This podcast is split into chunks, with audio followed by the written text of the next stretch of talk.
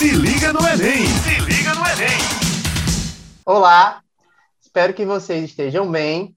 Estamos aqui na Rádio Tabajara com o programa Se Liga no Enem, programa de preparação para o Exame Nacional de Ensino Médio, produzido pela Secretaria de Educação do Estado. Quero lembrar a vocês que esse programa vai ao ar de terça a sexta-feira, a partir das 18 horas. Fiquem ligados. Bom, eu me chamo Hector e sou seu professor de álgebra desse programa Se Liga no Enem. Vamos dar início a mais um podcast. E para este podcast, o tema é Como a matemática mudou a minha vida. Bom, o tema ele é voltado para o projeto de vida que o aluno do ensino médio, o aluno da educação básica do estado da Paraíba, ele já tem essa vivência com essa disciplina. E aí é importante você conhecer algumas informações que eu trarei convidados hoje para você analisar qual é o melhor curso. Hoje eu vou falar sobre matemática. E você pode pegar esse exemplo, pegar essas dicas dos professores que são convidados e usar para outros cursos. Pode usar para engenharia, medicina, é um tema bem geral. Porém, trabalharemos de forma específica falando sobre a matemática. E como de costume, mais um podcast com convidados. Eu tenho os convidados, o doutor Jair Paulino, e a doutora Camila Marques. E aí eu gostaria de aproveitar esse momento para que eles se apresentassem um pouquinho para vocês da Paraíba e de todo o Brasil. Certo? De Jair, tudo bem com você? Olá, Hector, é um prazer estar aqui na rádio, é um prazer participar desse projeto que eu acho maravilhoso.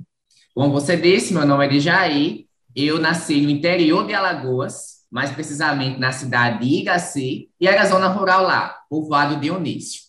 Eu fiz a minha graduação lá mesmo, na Federal, na UFAL, e depois em fazer o mestrado na UFPB. Aí fiz o mestrado e também o doutorado. E atualmente eu sou professor do IFRN, campus João Câmara. Estou lá desde 2018. Muito bem, Jay. E agora eu vou passar para a doutora Camila Marques também para que se apresente para toda a Paraíba. Camila? Oi, gente, tudo bem? Eu me chamo Camila Marques, eu sou professora da Universidade Federal Rural de Pernambuco, lá no campus do Cabo de Santo Agostinho. Eu sou licenciada em matemática, fiz lá na UFPE, em Caruaru. É, minha pós-graduação foi aqui, em João Pessoa, na UFPB, e hoje trabalho no Cabo de Santo Agostinho. Muito bem, Camila. Cursos de engenharia, cinco graduações de engenharia. Muito bem, Camila. Bom, vamos iniciar o nosso segundo tópico, né, depois de feitas as apresentações iniciais, e falar um pouquinho sobre o porquê da escolha do curso de matemática. Eu lembro que quando eu era aluno do, da educação básica, eu não tinha em mente qual era o meu projeto de vida.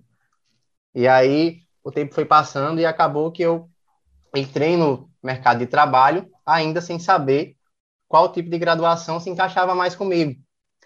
E chegou um momento que eu comecei a pesquisar. Né? Pesquisei quais cursos tinham na minha cidade ou próximo. Pesquisei se era integral ou não, né? Integral são dois turnos. E um outro, uma outra coisa que pesou foi o mercado, né? O mercado de trabalho. Saber, saber se vai ter vaga de trabalho, né? E aí um dos cursos que eu me identifiquei na hora foi matemática. Além de pesar tudo isso, eu também pesei a questão da nota de corte. Né? A nota de corte, para você que vai fazer o Enem, é bom você estar tá atento, né? Qual, é, qual foi a menor nota nos últimos anos, para você ter uma ideia do que fazer no mínimo, né? E foi uma das coisas que eu analisei no curso de matemática. Era uma nota de corte para entrada, né? uma nota de corte até baixa. E a, o número de, de vagas por pessoas inscritas também encaixava, né? E isso foi somando e fez com que eu tomasse a decisão de cursar matemática, mesmo sabendo que depois para sair já é outra história, né? Mas para entrar foi uma das coisas que pesou. Era um curso à noite e eu podia trabalhar pela manhã, né? Que é a realidade de muitos brasileiros, ter que trabalhar e estudar. E aí, Camila, é, eu queria saber de você, qual foi o seu motivo para entrar no curso de matemática, para escolher a matemática? Foi uma coisa pensada? Foi uma coisa que você planejou desde o ensino médio, né? Porque no meu caso eu não planejei. Mas e aí? Bem, é, minha história foi um pouquinho diferente. É, a minha família é uma família composta por muitos professores, então eu já tinha essa realidade da docência na minha casa. Enquanto isso, meu pai, comerciante, sempre me incentivou a não ser comerciante, mas eu via nele uma capacidade de trabalhar com números que não se aprende na escola. Era uma habilidade impressionante. E meu, meu pai não foi um bom aluno, mas eu percebia que eu tinha essa mesma habilidade que ele tinha para os números. Sempre gostei de matemática. E aí eu me lembro que na oitava série, entreguei minha idade, né? No tempo da gente era série, não era ano. Na, o meu professor reuniu a gente na sala e perguntou o que a gente queria ser quando crescesse. E aí eu falei, eu quero isso na minha cabeça. Então, eu não me lembro de quando eu tomei essa decisão, mas eu lembro desse dia. Tive uma certeza muito grande que eu queria ser, e esse foi o meu objetivo, né? Já ali eu comecei a traçar meu projeto de vida e foquei nisso e foi o que eu fiz. Nossa, que história bonita. Bom, é, no meu caso, só recapitulando um pouquinho do que você disse, eu até tinha um pouco de afinidade com as engenharias, só que na localidade a engenharia tinha que se dedicar aos dois turnos, né? E eu precisava trabalhar. E aí por esse motivo eu tive que optar, né, mais por um curso que se aproximasse da minha afinidade, que é a matemática, e que me permitisse também trabalhar. Doutor de Jair. Presente. Jair, doutor de Jair, eu queria saber de você também, qual foi a sua motivação, né? O que, é que motivou a fazer matemática? Na verdade, desde novinho, acredito que segunda, terceira série, eu já percebi uma grande habilidade com os números. Sim, matemática sempre foi a minha disciplina favorita. Mas eu não tinha essa perspectiva, ah, eu vou fazer um vestibular, vou ser professor, porque eu nem sabia ao certo que era um vestibular na época. A minha realidade, como eu disse, é da zona rural, minha família era de agricultores, então talvez o mais comum, o mais normal para mim fosse seguir a carreira de agricultor mesmo. Só que aos 12, 13 anos, quando eu comecei a, a pegar na enxada mesmo, eu vi que aquilo não era para mim. Eu achava um trabalho muito pesado e muitas vezes, infelizmente, é, por conta das chuvas, do tempo, de vários fatores externos, a gente nem tinha uma safra suficiente ou não tinha um dinheiro satisfatório que desse para a gente viver com tranquilidade, digamos assim. Não passava fome, mas não tinha aquela abundância de, de luxo, digamos assim. Então, não cheguei a pensar, ah, vou fazer matemática. Mas sempre me dediquei bastante aos estudos, sempre fui ótimo aluno na disciplina de matemática.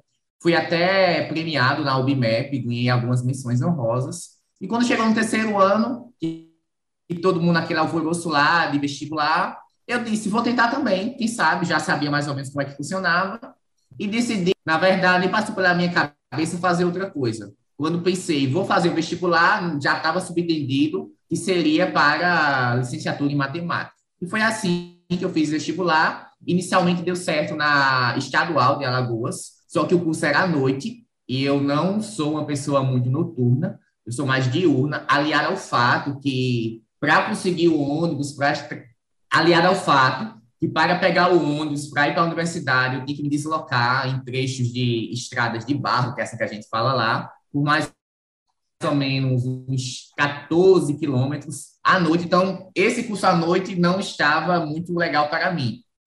Mas, logo em seguida, saiu o vestibular da Federal, que eu tentei novamente, aí deu certo. Foi então que eu decidi, digamos assim, entre aspas, é, fazer licenciatura em matemática. Já estava meio que da minha cabeça certo, só que. Mas não teve um momento exato que eu disse, vou ser professor de matemática. Foi meio que é, natural esse caminho a partir do momento que eu disse, vou fazer um vestibular. Também uma outra história muito bonita, né? A história do, de Jair se encaixa até um pouco com a minha. Eu também fui trabalhador rural, né? E foi uma das, das motivações. Eu lembro que quando eu terminei o ensino médio, que fui para o mercado de trabalho, a minha primeira, meu primeiro contrato né, de trabalho foi, foi como trabalhador rural. E aí eu comecei a, a me perguntar o porquê que eu tava, que eu tinha estudado tantos anos, né? E não sabia qual seria de fato a minha profissão, se eu ia continuar. E aí foi um tempo de reflexão, né? De muito aprendizado, claro. Aprendi muito com, com o mercado de trabalho. E é isso, né? Bom, feito esse tópico, vamos passar para um outro tópico, que é um tópico bem, bem curioso, né? Como é a rotina de um aluno que faz matemática, né? porque envolve muitos fatores externos, além de, de trabalho ou outras atribuições do dia a dia, né? Você tem que se dedicar bastante, porque matemática é um curso que exige muito do seu tempo, né? Não é só aquela questão de você estar assistindo aula. Você tem que fazer os exercícios e se ter uma certa disciplina. Aí sei muito bem que o, o doutor Jair e a doutora Camila foram bastante disciplinados, né, durante sua a sua graduação. Bom, no meu caso, a minha rotina, basicamente o início foi um pouco complicado, porque aquela história, tinha que trabalhar, né, para poder manter a graduação. E como falei, a graduação de matemática é um curso um pouco é, complicado no sentido que você precisa realmente ter tempo disponível para se dedicar.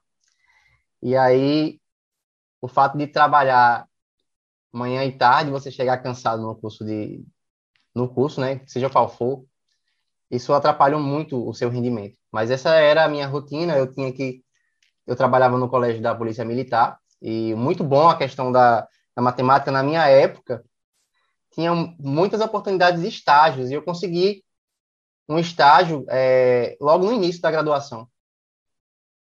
E aí isso foi o que me ajudou bastante, porque o estágio era remunerado e conseguia manter a minha rotina. Depois eu comecei a conseguir dar aula em cursinhos, ou, e aí foi o que consegui me manter durante os quatro anos de, de curso de matemática.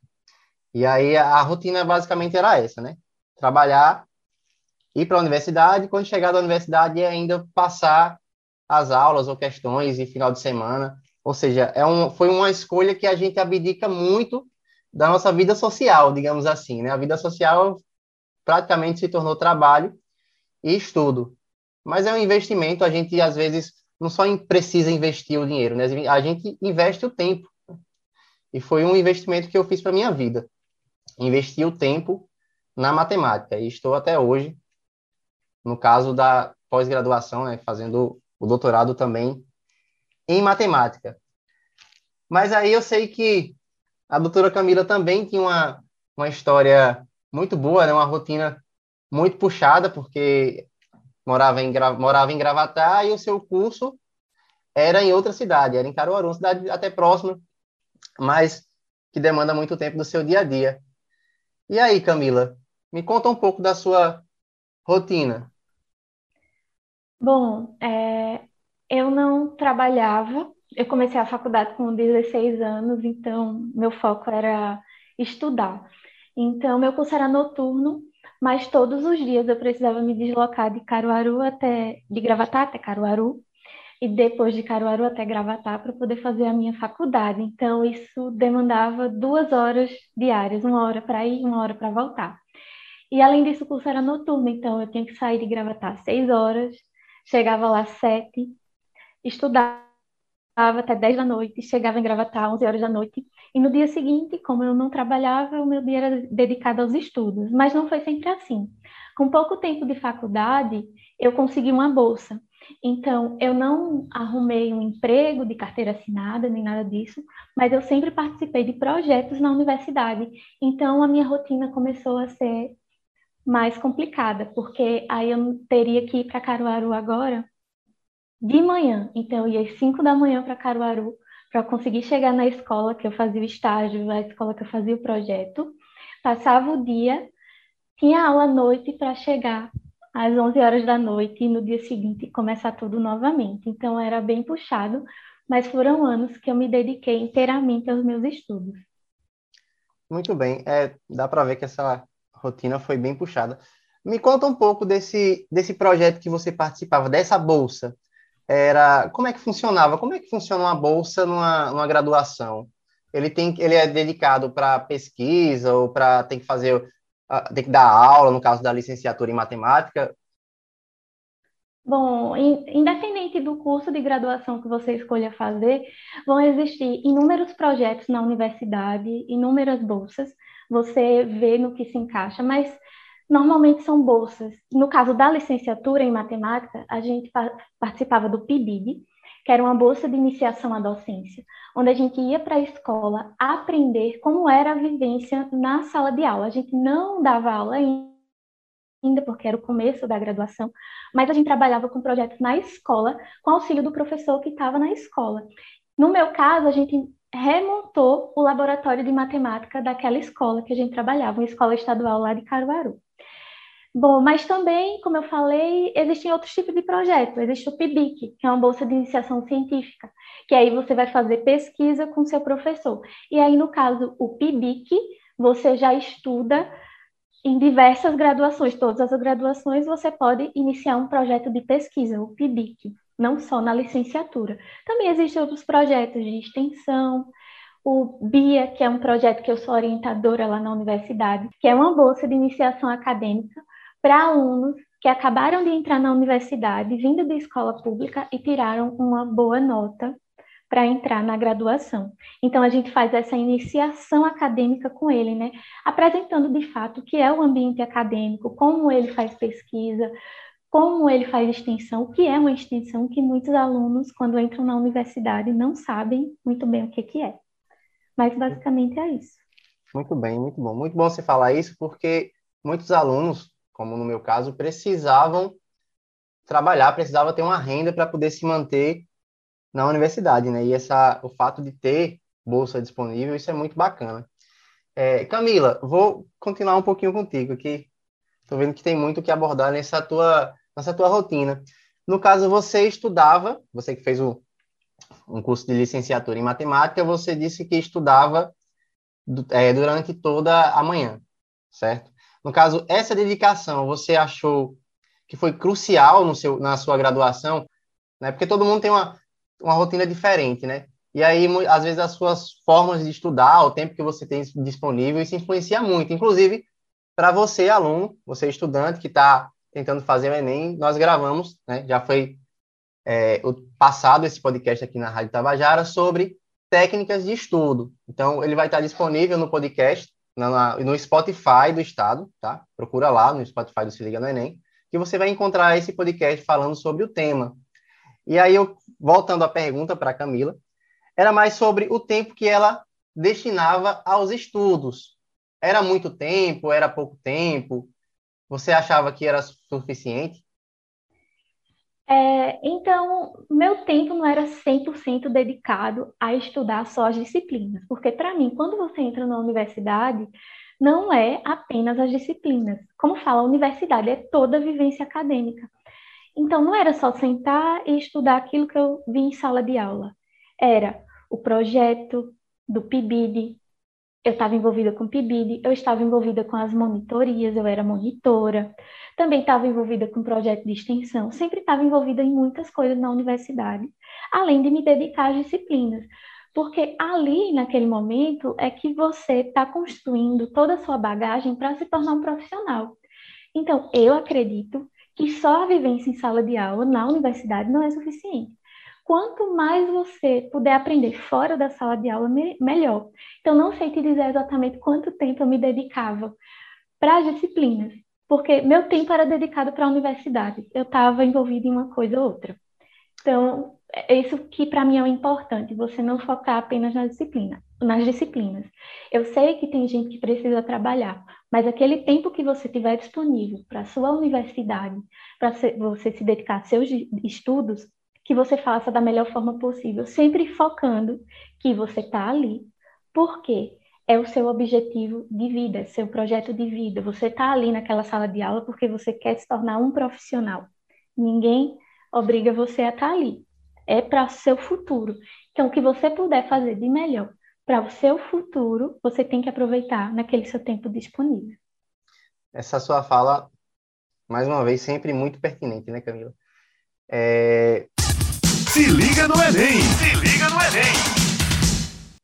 Bom, vou passar um pouco a fala para o nosso doutor Jair, mas é como ela falou, só recapitulando um pouquinho da Camila, no sentido de que você se dedica o tempo não só na universidade, e para os alunos do ensino médio, para você que está se dedicando para o Enem, isso é interessante, porque muitos alunos pensam que só por estar assistindo uma aula já é suficiente para poder passar no vestibular. Isso não é verdade, né? Você tem que ter o tempo de você com você mesmo. Tá certo? E aí, doutor Jair, me fala um pouquinho da sua rotina, que também eu sei que é muito interessante.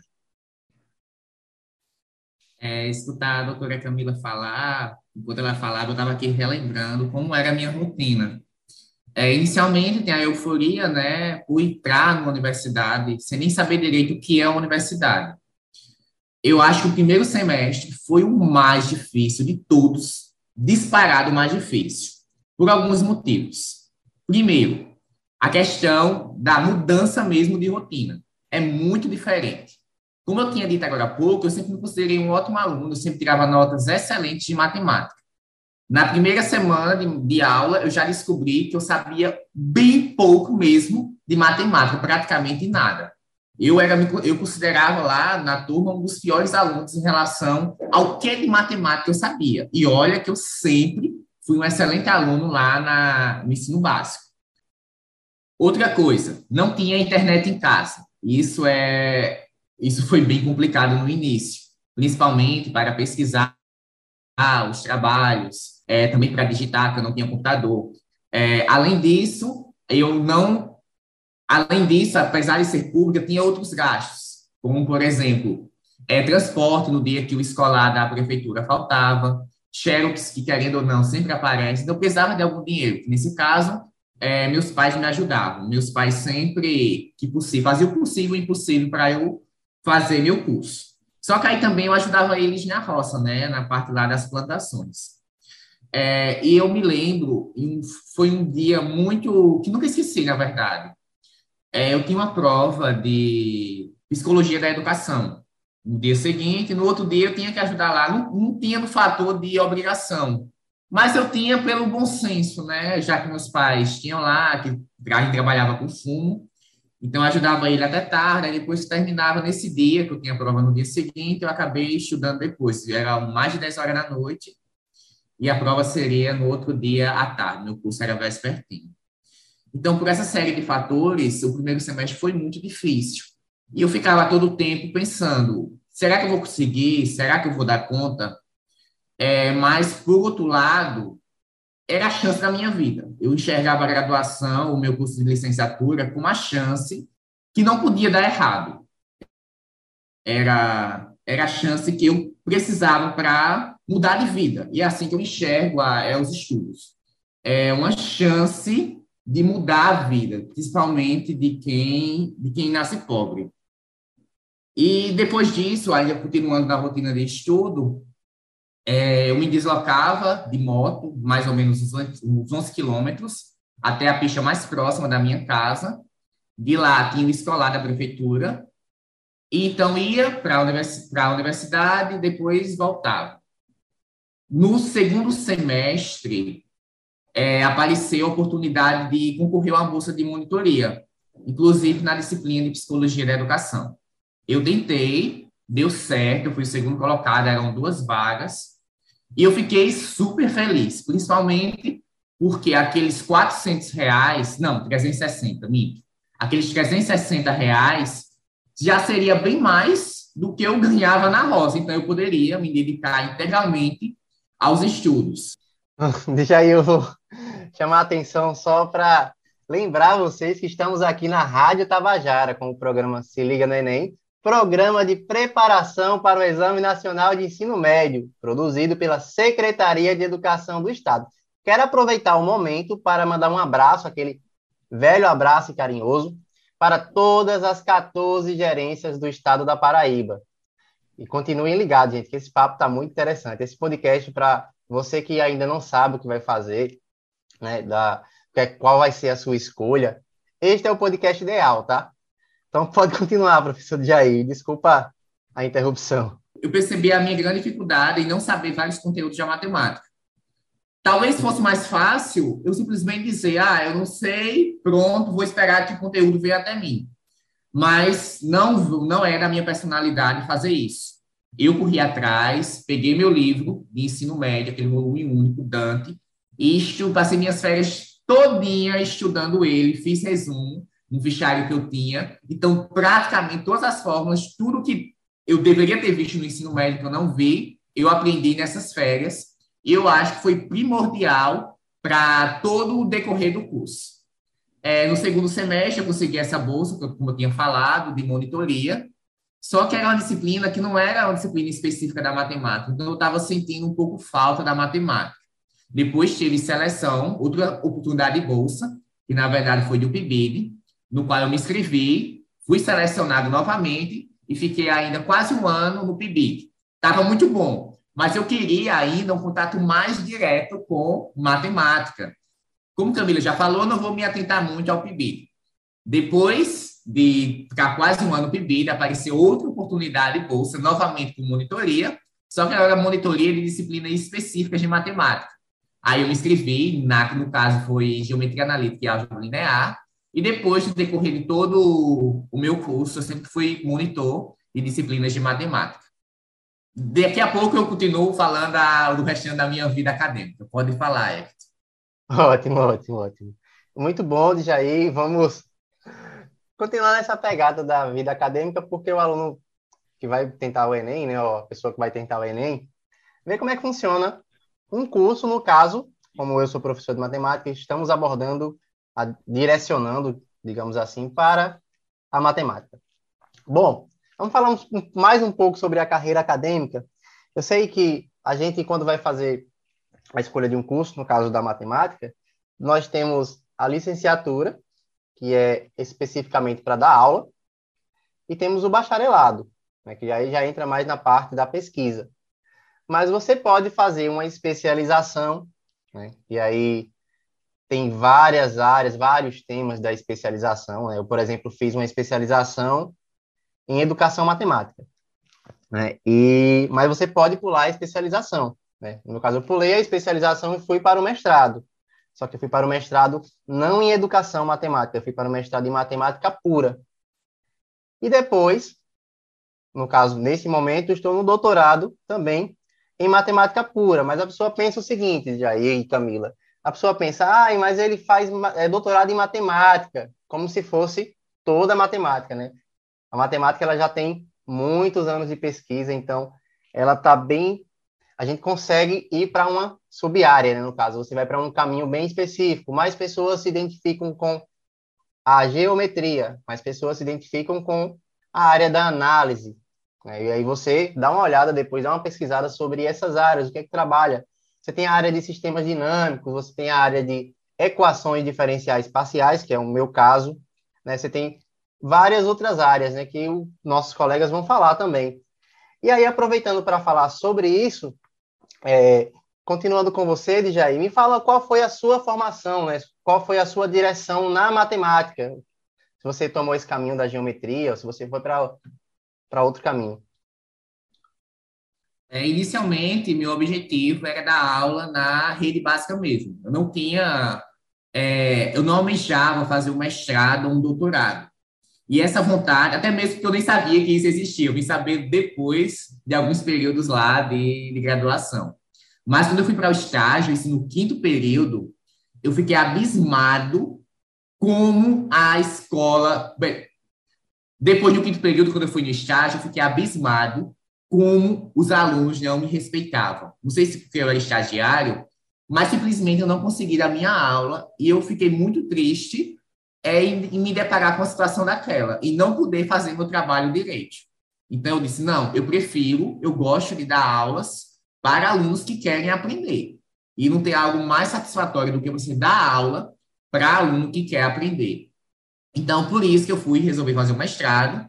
Por orientação do meu orientador de TCC lá da UFAL, eu vim fazer aqui na Paraíba, na UFPB, Campus João Pessoa, e fui meio que vou tentar, sabia que era difícil, até porque na licenciatura a gente não vê tanto de matemática pura, mas em compensação eu estudei um pouquinho por fora antes de tentar a escola de verão, deu certo, consegui aprovação no mestrado, vi como era difícil, mas mesmo assim não desanimei, continuei estudando, corri atrás do que eu não, não dominava ainda, e escolhi a área de análise funcional mais por afinidade mesmo.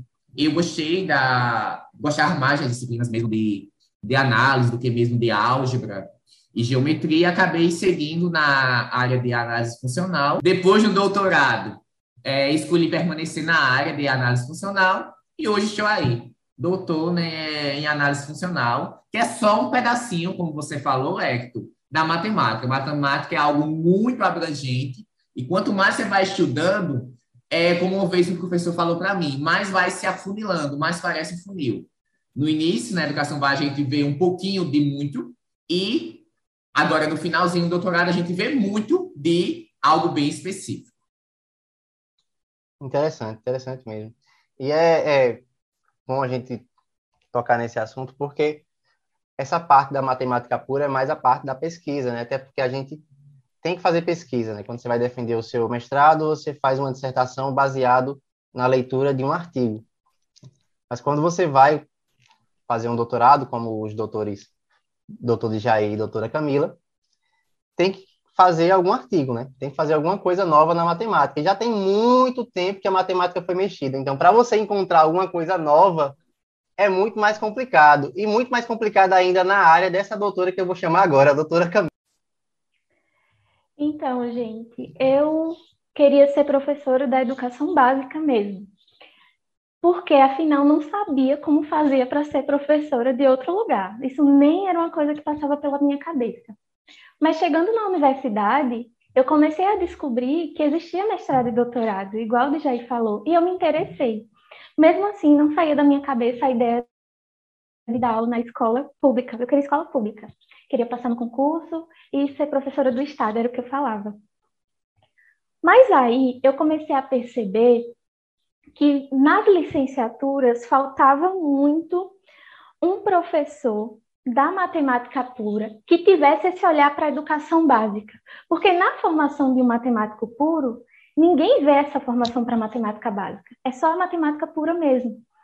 E minha intenção em fazer mestrado e doutorado era voltar a ser. Peraí. E minha intenção, fazendo mestrado e doutorado, era voltar para a universidade, sendo professora da universidade, de preferência numa licenciatura, com esse olhar da matemática pura voltada para a educação básica. Eu queria formar professores de matemática. Esse é o meu projeto de vida. Ainda estou nesse objetivo, ainda não consegui alcançar, Hoje eu estou muito feliz com o meu trabalho, sou professora da Universidade Federal Rural de Pernambuco, mas eu dou aula para engenheiros, engenheiro não, futuros engenheiros, né? Eu dou aula em cinco engenharias. E eu procuro pegar o meu conhecimento e fazer o melhor possível na formação dessas pessoas, já que eu não alcancei ainda o meu objetivo de vida. Mas até lá tem muito caminho pela frente ainda. Show de bola. É um privilégio muito grande poder ouvir esses relatos de professores tão bem-sucedidos, como é o caso da professora Camila, professora da Universidade Federal Rural de Pernambuco, e o professor de Jair, que é professor do IF-RN. E aí nós percebemos alguns cenários. Né? No início, a doutora Camila, ela falou que sempre foi decidida, né, desde o ensino médio, desde antes até, a ir para esse caminho da matemática. Tinha afinidade, gostava bastante, e tinha experiência familiar com professores. Né? E aí ela comentou também, deixou essa dica, né, de que ela vivenciava a universidade. Não só assistir às aulas era suficiente. Ela precisava dedicar o seu tempo tanto para estudar os conteúdos, colocar em prática né, aquilo que via em sala de aula, tanto para participar dos projetos da universidade. Olha, ela vivia aquilo. Eu lembro que, enquanto lecionava no Colégio Santos Dumont, no bairro das Indústrias, em João Pessoa, participamos de um projeto de jogos, né? E aí esse projeto de jogos tinham competições tanto locais quanto nacionais e conseguimos até ir para a competição nacional. Mas o que eu achava interessante era que era ver o envolvimento dos alunos, né, colaboração e a aplicação de conhecimentos que eram vistos em sala de aula que eles pensavam que não serviam para muita coisa. E a gente via que até a questão dos jogos dava para para usar. A matemática trabalha muito com a lógica.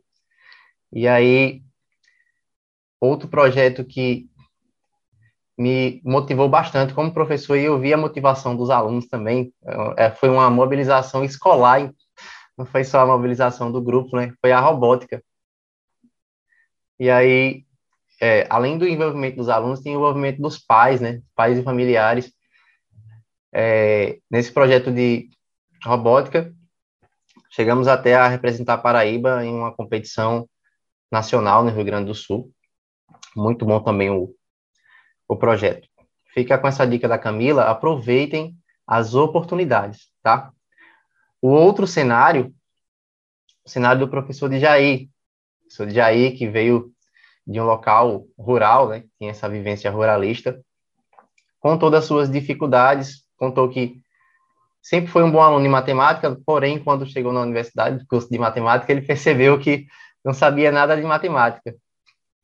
E aí, uma motivação muito bacana que ele comentou foi o seguinte: ele foi atrás.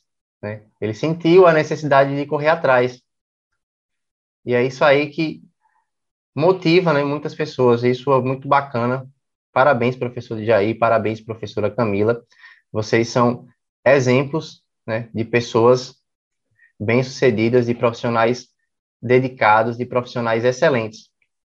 Muito obrigado por aceitarem esse convite. Professor Jair, com toda essa sua experiência, sua bagagem, tanto como aluno como quanto profissional. Tem também um canal no YouTube chamado Matemática em 3 Minutos, canal feito para melhorar a qualidade dos ensinos dos seus alunos. Canal muito bom, super indico para vocês assistirem. E é isso aí, gente. Vou ficando por aqui dizendo que esse foi o programa Se Liga no Enem, programa de preparação para o Exame Nacional de Ensino Médio, produzido pela Secretaria de Educação do Estado. Vou lembrar a vocês também que esse programa vai ao ar de terça a sexta-feira, a partir das 18 horas.